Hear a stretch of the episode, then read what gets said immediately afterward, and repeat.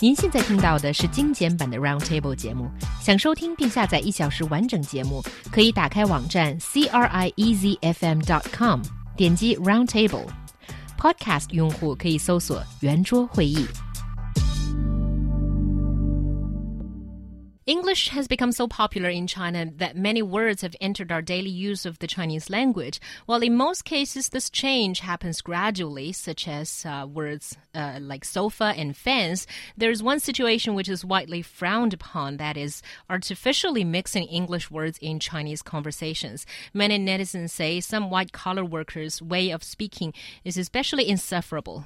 关于呢说话里面中英掺杂的这种现象，大家早就已经有讨论，有的人深恶痛绝。 也有人表示无所谓。不过有一些外企白领，好好的中国话里非要硬加上一些英文单词，惹来网友的调侃。So, do you think it is quite common what netizens are laughing about? Yeah, I do think this is very common. And by popular demand, I'm going to give you a classic example. By popular, here. he means me.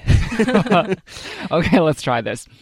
这个 project 的 schedule 有点问题，尤其是 buffer 不多，另外它的 cost 也偏高。目前我没有办法 confirm 手上的 resource 能完全 take 得了。Anyway，我们还是先 pilot 一下，再 follow up 最终的 output，看看能不能 run 的比较 smoothly。更重要的是 evaluate 所有的 cost 能不能被完全的 cover 掉。That very is good. very, good. very typical multinational, you know, lingo sort of thing. And I, I have, I have to say, it's not a joke. I've heard my friends working in MNC speaking like that, and frankly, it annoys me a little bit. Someone who knows all these words mean, I, I Mm-hmm. still am a little bit annoyed. Well, I would actually go so far as to say it annoys me to no end, not just a little bit. I think either say a complete sentence in English or in Chinese. Yeah, I mean, I don't know. I, I'm, I'm, I'm. The jury's out for me, at least. I think that um, there are good excuses for doing it. There are not good excuses for doing it. Um, and and at the same time, I think it's difficult to fault people for, you know, speaking in a way that is natural for them, whether or not you understand where they're coming from. Uh, and so, in that sense, I, I have no problem with it. I think it does happen sometimes. Um, like for example, do you guys remember the uh, the Du Lala movie Mm-hmm. with uh, with what's her face? The um, Xu Xu no no no no no the um the, the the the girl the woman who who is from like from Macau her father is Portuguese or something. Is it Karen Mok is that her name? Uh, Uh, Mo Karen Wei, Ma, yeah. uh-huh. yeah so so there was there's a couple of scenes where she was she was doing something like what we just heard Liu, Liu Yan doing and it was just like Jesus Christ what what a stuck up you know person she she is. Um and and I think that that's that's kind of the feeling that a lot of a lot of people get you know when when they hear this because it's not just you know that people are using these kinds of obscure phrases, but they're usually upper middle class. They usually have higher powered jobs. You know, they're probably in Starbucks drinking their mocha latte, you know, non-fat frappuccino or something like that. Um, and you know, hearing it, hearing it either on TV or just you know, just uh, eavesdropping, it can be it can be seen as a bit um, condescending, perhaps, um, and a bit elitist as well. Mm, I think it all depends on what the, your audience are. I mean, if you're in a coffee shop and you eavesdrop and you hear Right. two other people talk like that, you may not like them, but it's not that annoying because they're in their own world, they're talking to each other. But for someone who works in a multinational and talks to someone who completely has no understanding of what these some of these words are, then it can be really annoying. Stuck up, I think it's the good word that you've used.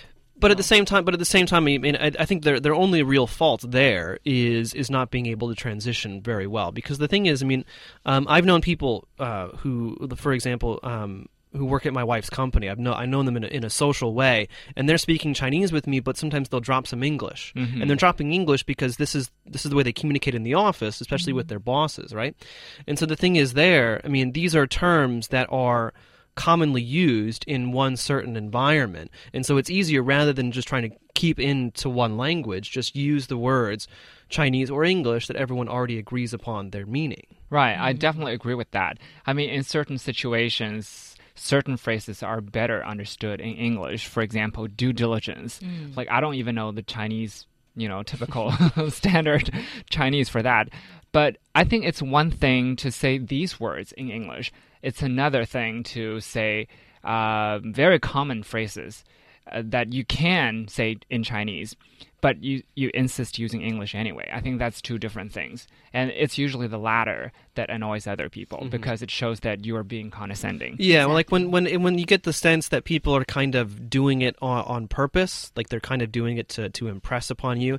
And I get the, and I get this every once in a while as a foreigner. You know, uh, so a Chinese person who who for whatever reason feels like they need to impress me, maybe in front of their friends or maybe just impress me, um, where they'll be speaking Chinese, but then they'll try to, uh, you know, drop in some English that just mm-hmm. is just not natural. And it's just like, dude, what are you what are you doing? I mean, you don't you don't. I, I understand what you're saying. Yeah, I think it's whether you have ulterior motives behind this practice that counts. So, for example, Kat, uh, one of our listeners on WeChat, uh, says for those who work in foreign companies, it's impossible to not speak Chinese mixed with English. Sometimes they can't get their meanings across without several English words because they somehow forget what's the best way to express that when they're trying to say that in Chinese. And especially for those who work in human resources departments, I think we should respect it. It's just the way they work. I think it's completely okay when they say it within the company, but if you're talking to a friend who doesn't work in the same environment, But it's yeah, yes and no. But it's also, I mean, it, it, it's it's. I think we can kind of classify it as a type of jargon, where if you have someone who who works in law, for. Yeah, example, jargon, yeah. and most of their friends uh, and and their coworkers, they they work in the same industry, and so they're able to use the same words and phrases, and they know what everyone else is saying. There's a, there's a there's an agreed upon meaning. But then they go to meet, you know, their friend from high school who is, you know, I don't know, in, in sports or in radio, Mm. for example, and they start using those same words because this is how they're used to speaking. Yeah. And so in that sense, it, it, you know, it's, it is justifiable Yeah. would- or understandable. Uh, yeah, speaking of that, I have had a lot of difficulty in explaining what rundown is to our new interns. I mean, I constantly forget how to best express that in Chinese. I guess you can say it's 节目单, but 编排 编排, or, or, yeah. but somehow it's not 节目单, and somehow it's something else.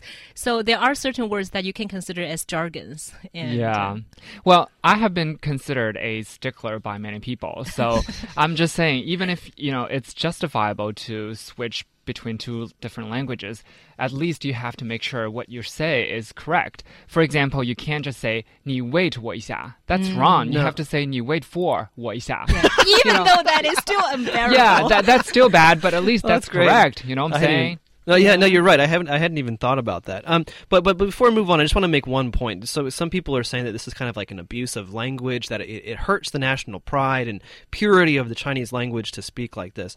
Um, I would I would argue against that in general. I mean, you know, uh, English, for example, French. I mean, every single language around the entire world has been influenced by other languages and other cultures, and so you know, people including English in in their daily speech is just natural, the natural evolution of language and culture. You can agree with it, you can disagree with it, but you certainly are not going to stop it. Right, but I think it's just slightly two different things. What you're talking about, the evolution of language is, for example, inclusion of words such as apps, such as Wi-Fi, or you well, know. in Chinese it's APP, but okay. Exactly. Well, more and more people tend to say apps, or you know, some some say app, or uh, maybe Nike, or these uh, Coca Cola, or these other you know brand names. But uh, what we're talking about here is what uh, linguists call code switching, which is you just mix different language. And I've Wikipedia'd it, and uh, there they did say that it's considered at least by linguists as a substandard use of language. so Liu Yan may be correct there by being a stickler.